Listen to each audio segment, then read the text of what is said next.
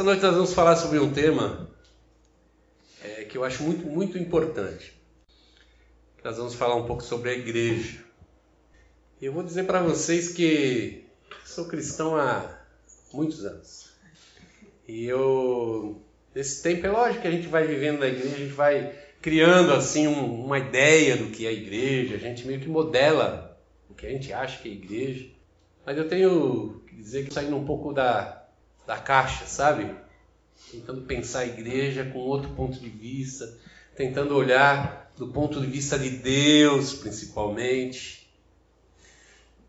Porque eu já tenho falado isso outras vezes, né? Eu acho que a gente se perdeu um pouco, eu digo a gente no geral, a igreja nossa contemporânea, né? A igreja de hoje, a igreja cristã de hoje, se perdeu um pouco nessa, nesse foco, nesse caminho perdeu um pouco daquela aquela ideia, daquela dimensão de igreja que Deus e Jesus, que é o fundador da igreja, tinha a respeito dela e da sua obra e também da participação do cristão, que é fundamental para a igreja.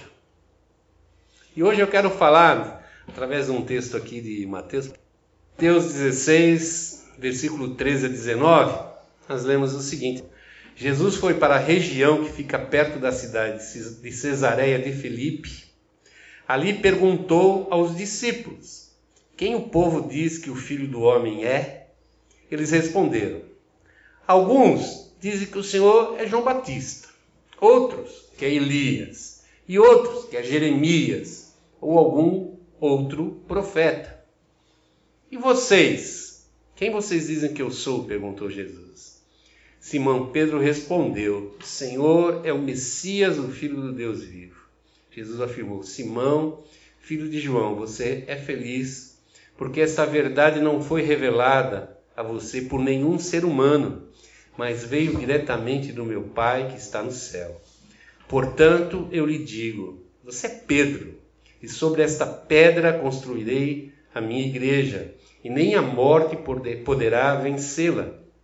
Eu lhe darei as chaves do reino do céu. O que você proibir na terra será proibido no céu. O que você permitir na terra será permitido no céu. Amém.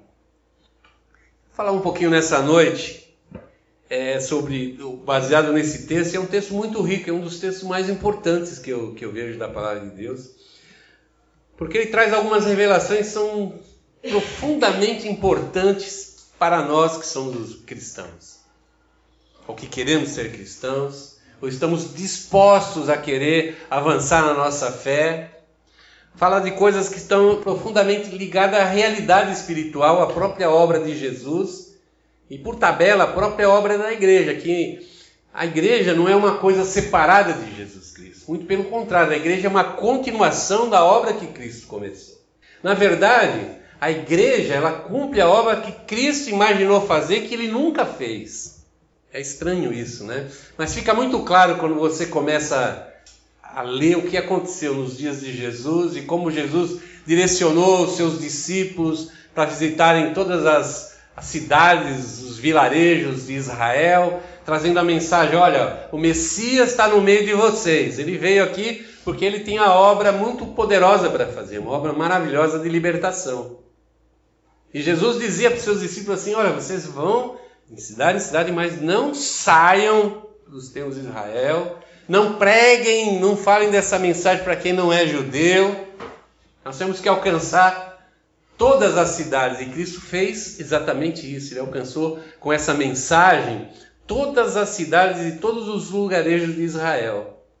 Mas quando ele chama, levanta a igreja pós a cruz, e ele passa a incumbência para os seus discípulos, aí a conversa é exatamente outra. Ele diz assim: vão a todo o mundo, preguem a mensagem a todas as pessoas. Nos parece muito, muito estranho isso, né? Porque Jesus, ele não, não ele mudou, vamos dizer assim, o, a tarefa, a obra dos seus discípulos, porque ele, até que ele morreu naquela cruz, ele, ele vivia debaixo da lei da lei de Moisés. Mas ele veio para cumprir a lei. E o cumprimento da lei nos permitiu agora ser alcançado por Jesus. Nós que não somos da lei, nós que não somos judeus, Mas a palavra de Deus diz que apesar de não conhecermos a lei, porque temos Cristo Jesus, e porque conhecemos o seu amor, e esse amor entrou na nossa vida, e hoje nós somos assim, tipo um espelho, um reflexo do amor de Deus para com as pessoas, independente de quem sejam merecedoras ou não, nós estamos aqui nesse mundo para espelhar esse amor de Cristo e as pessoas têm que conhecer o amor de Deus através da nossa vida.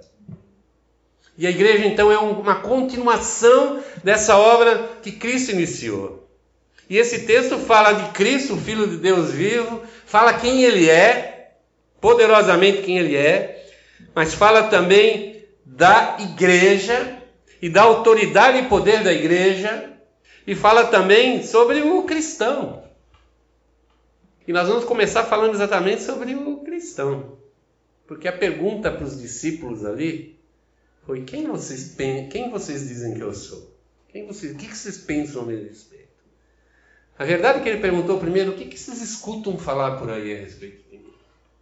O que as pessoas que não convivem comigo, que, que as pessoas que não veem em mim a própria presença de Deus, alguém que vem é, eu fazendo os milagres, operando essas coisas poderosas, libertação, cura, e essas coisas que impactavam a vida das pessoas, talvez mais do que a, a palavra de salvação. Muitas das pessoas que se achegavam a Jesus se achegavam porque queriam ser curadas ou libertadas, mas saíam de lá, além de receberem aquilo que foram buscar nesse sentido físico, também recebendo a salvação que Cristo veio, na verdade, trazer como coisa principal, a coisa mais importante que ele nos dá: salvação. E eles falam, né? Ah, as pessoas ali, cada um achava que era uma coisa. Não, é um profeta, é tal profeta, é outro profeta, é aquele outro profeta. Entendimentos que elas, que elas têm a respeito de Jesus pessoais, né? vão construindo um personagem. Para aquelas pessoas, apesar de eles verem o mesmo Jesus que aqueles discípulos viam, né? Ver ele fazendo as mesmas coisas, a impressão deles a respeito de Jesus, a construção que eles fizeram dessa personagem, né, chamada Jesus, era completamente diferente. Ficava nivelado a condição humana.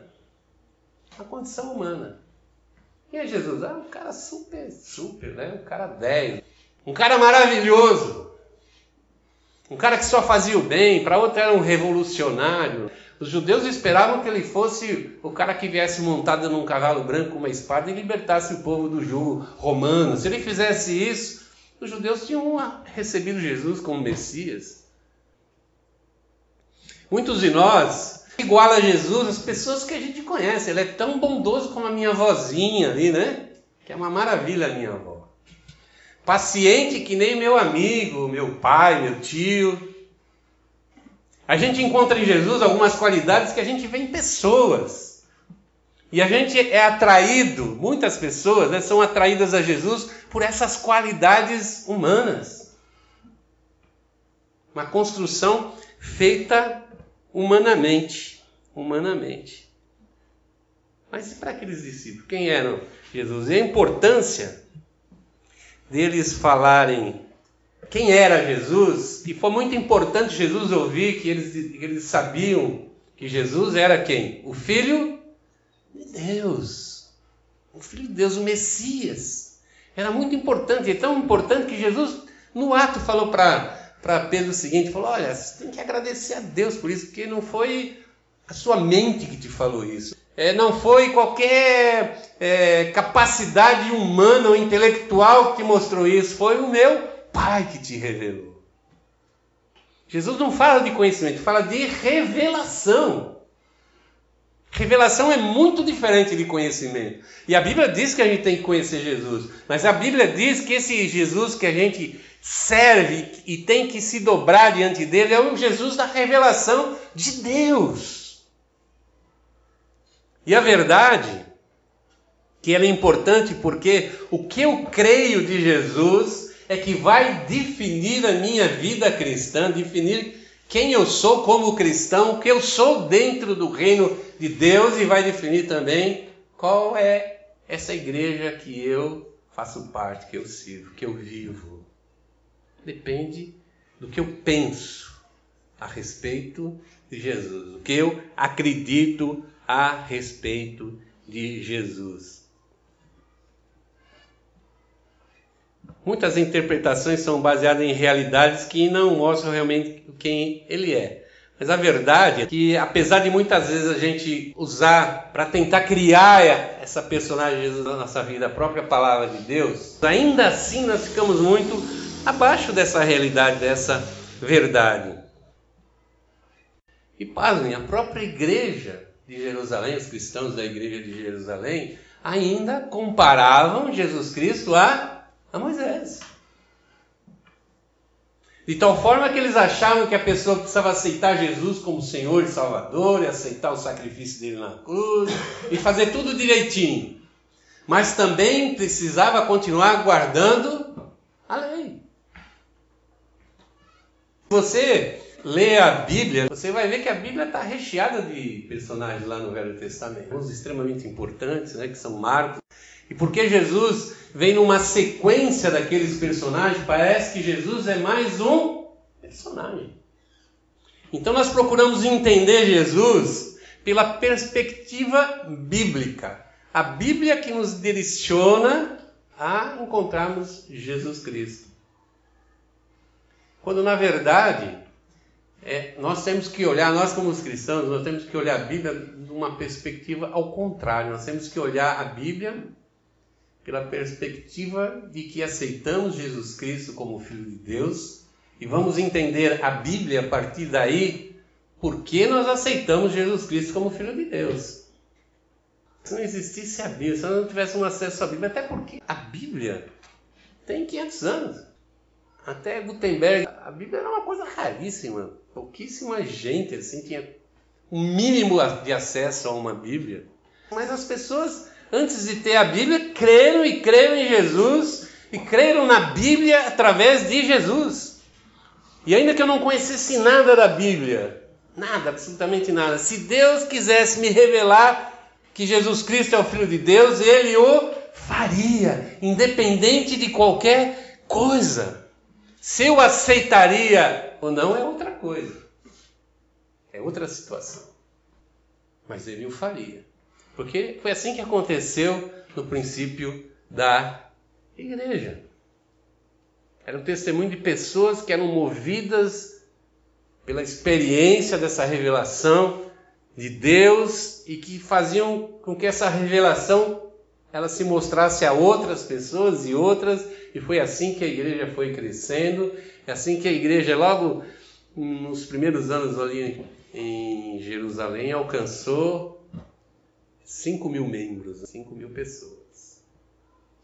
Sem ter uma Bíblia escrita, sem ter formalidades, nada, pela experiência de vida. Alguém que vivia porque cria nesse Jesus. Eu tenho então que conhecer a Bíblia através de Cristo.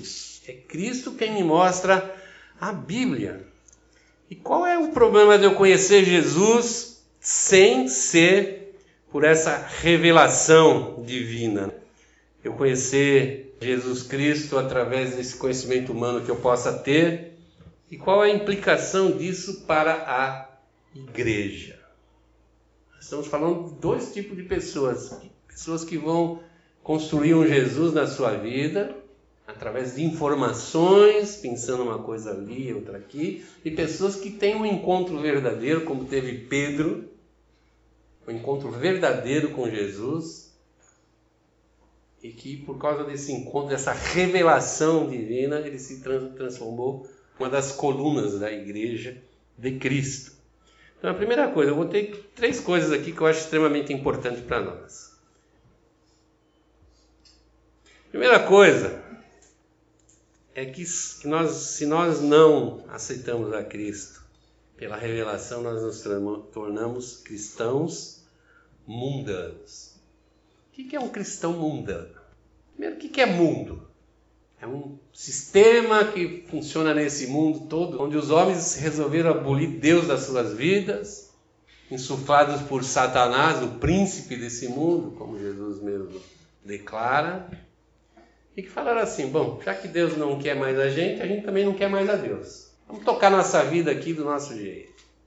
E as pessoas têm nesse mundo, nesse sistema chamado mundo, valores, crenças, objetivos de vida completamente diferentes de alguém que não faz mais parte do mundo. E quando eu entro para o reino de Deus, quando eu aceito Cristo, quando ele se transforma de fato e de verdade o meu Salvador, eu tenho direito a entrar no reino de Deus. É um novo nascimento, né? Como diz lá, vou nascer no reino de Deus pela vontade de Deus. E por mais que às vezes a gente tenha dificuldade de aceitar isso, o reino de Deus visível aqui na terra se chama igreja.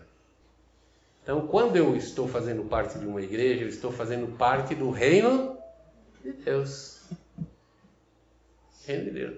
Hoje a gente vê muitas pessoas achando que não preciso ter parte com a igreja. Isso faz parte também desse processo de mundanização do cristianismo ou do cristão. De tal maneira que as pessoas vão dizer assim, já estão dizendo, né? Para que igreja? Não precisa mais igreja. Assim como diz, não preciso mais de Deus. Se eu não preciso de igreja, eu não preciso de Jesus. Porque naturalmente, se eu preciso de Jesus e aceito Jesus Cristo, ele me insere automaticamente nessa igreja, nesse seu corpo místico que funciona aqui sobre a face da terra. Não é uma, uma opção, não é uma escolha. Isso é uma coisa automática. Para isso que ele fundou a igreja, para isso que ele é, criou aqueles apóstolos, aquelas pessoas que deram o início, o start nesse, nesse, nesse grupo de pessoas chamado igreja, que na realidade é o reino de Deus já se manifestando aqui na terra. A perspectiva que eu tenho quando eu construo Jesus, pelo meu conhecimento humano, pela é de um cristianismo mundano, que está muito mais alicerçado nas coisas do mundo, procuram muito mais é, resolver a sua situação no mundo, desejar as coisas do mundo, conquistar as coisas do mundo através da sua relação com Deus ou com Cristo Jesus, do que viver o reino de Deus que tem valores completamente diferentes. Quando eu entro no reino de Deus, pela revelação que eu recebo de Deus a respeito de Cristo Jesus, eu automaticamente eu rejeito o mundo na minha vida. É impossível eu viver no mundo e viver no reino de Deus ou na igreja. A verdade que é, ou você é do mundo, ou você é do reino de Deus. Ou você se assume no reino de Deus, ou você vai ser parte do mundo e vai ser tratado como o mundo. Apesar de eu supostamente tentar levar sobre mim o nome de cristão, isso não funciona. E esse é um problema muito grave, muito sério da igreja nos dias de hoje. As pessoas estão na igreja porque querem receber os favores do mundo. Então é esse tipo de crente. Segunda coisa que é muito séria e muito grave quando eu não reconheço Jesus, não recebo Jesus pela revelação, que eu, quando, eu como cristão, quando eu gero algum discípulo, quando eu gero, porque a tendência é não gerar nada, absolutamente nada. E cabe aí a gente olhar para a nossa vida. Quantos cristãos você já gerou? Quantas pessoas renasceram em Cristo pelo seu testemunho, pela sua vida? Às vezes a gente se decepciona. Quando a gente é assim, se gera algum discípulo, gera um discípulo pior do que nós. Ainda pior do que nós. Tem um texto muito interessante que está em Mateus 23, do 13 ao 15. É Jesus falando, fazendo umas acusações aqui muito interessantes para nós pensarmos um pouquinho. Diz assim: Infelizes de vocês, professores da lei e fariseus, hipócritas!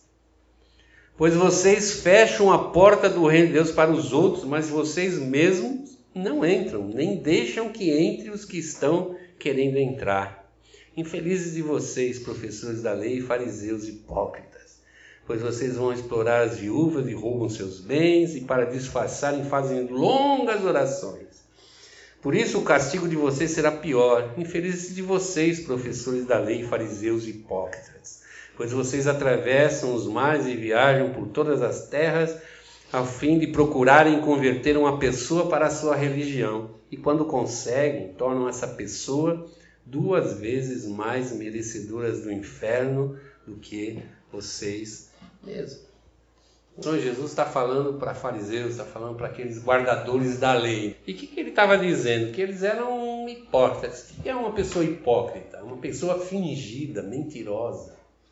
Pessoas que, que aparentam alguma coisa, não é? De bom, de maravilhoso, e no fundo, no fundo, aquilo é uma, é uma máscara. E no reino de Deus não é muito diferente. Não é muito diferente. As pessoas às vezes elas parecem cristãs. Às vezes elas se vestem como cristãs. Elas falam um pouco, tipo aquele crentez que a gente fala, né? mas só falam, não vivem. Não tem uma experiência de vida com Jesus Cristo. São cristãos que estão doentes e que vão gerar cristãos doentes. Então, boa parte acho, da doença da igreja moderna aí é porque a geração de novos cristãos está muito, mas muito longe da verdade da palavra de Deus. A gente quer ser cristão, mas não quer ter o comportamento, a vida de cristão, ter a responsabilidade, ter o. Espero que a gente volte ao verdadeiro sentido de cristianismo para que, que a gente gere pessoas que realmente comprometidas com Cristo. Porque a terceira coisa que eu vou falar é que os cristãos que são gerados sem a revelação de Deus são cristãos descomprometidos com a igreja.